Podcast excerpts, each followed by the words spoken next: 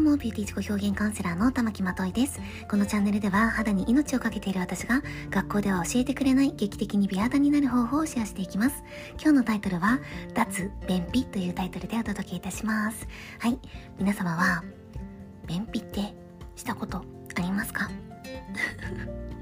まあ、ある人もいると思いますし逆にですねやっぱり毎日こうお腹が下っちゃうよっていう方もたくさんいらっしゃるかと思います。でどちらかというと単純に肌にとっては便秘の方の方が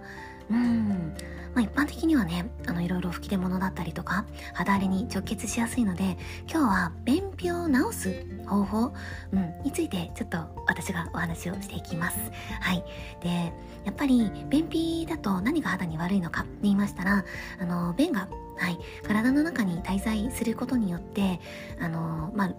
か分かりやすく言うと老廃物的なものですね。そういうのが出ていかなくなってしまいますので、まあ、血液の中に毒素っていうのが回ってしまってその毒素を排出するための手段として肌荒れというところに直結してしまいます。はい。なので本当にやっぱりうん、お顔を見た時に大体そうですね。あのー、顎のあたりだったりとか口周りだったりとかそういったところにニキビだったり吹き出物肌荒れしている方っていうのは便秘の可能性っていうのを疑ってはい。その方にお話を聞いてみます。はい。で私もですね本当にね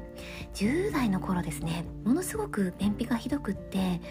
まあ何て言ったらいいんですか？それこそあのコーラックとか、名前出しちゃっていいのかな？まあいいか、でも商品名ですもんね。はい。コーラックとか、そういう、なんかこう、便秘薬に頼っていて、でもああいうのもやっぱり飲み続けると、あれを飲んだからといっても出なくなってきちゃうんですよね。そう。で、そこで取った解決策っていうのが、私それを飲んで以来、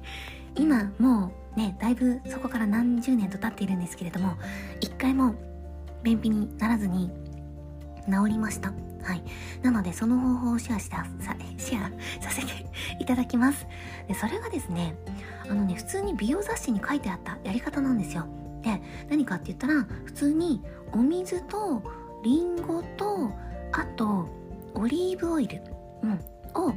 ミキサーでガラガラガラっとジューサーでも何でもいいんですけどガラガラガラってやってただ飲むというそういうまあリンゴジュースですねはいのやり方が書いてありましたただ私も過去にリンゴジュースっていうのは飲んだことはいっぱいあるんですけれどもそれで便秘が治ったのかって言ったら治ったことなかったんですよ。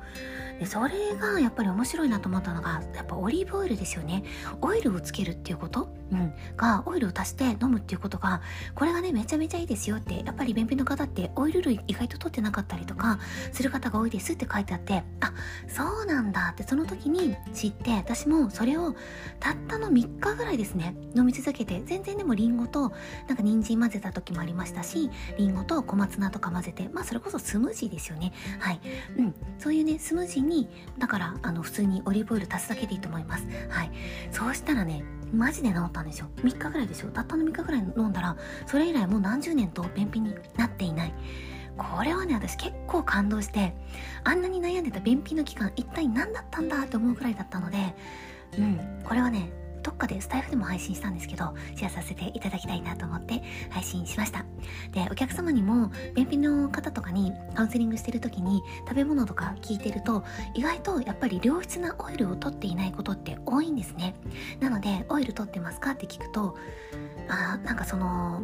意図的には取ってないっていう方が結構多いです。あとサラダ油取ってるっていう方とか。うん。なので、やっぱり良質なオリーブオイルでも、うん、あの、何でもいいと思いますよ。ココナッツオイルとか、エゴマとか、うん。あの、アマニオイルとかね。うん。何でもいいと思うんですけれども、うん。でも一応まあ、オリーブオイルの方が、うん、雑誌に書いてあった通りにやった方が、まあ、あの、私は結果が出たので、それをおすすめさせていただきます。もしもし、便秘で悩んでる方がいらっしゃったら、ぜひやってみてください。というわけで、今日はここまで。バイバーイ。い。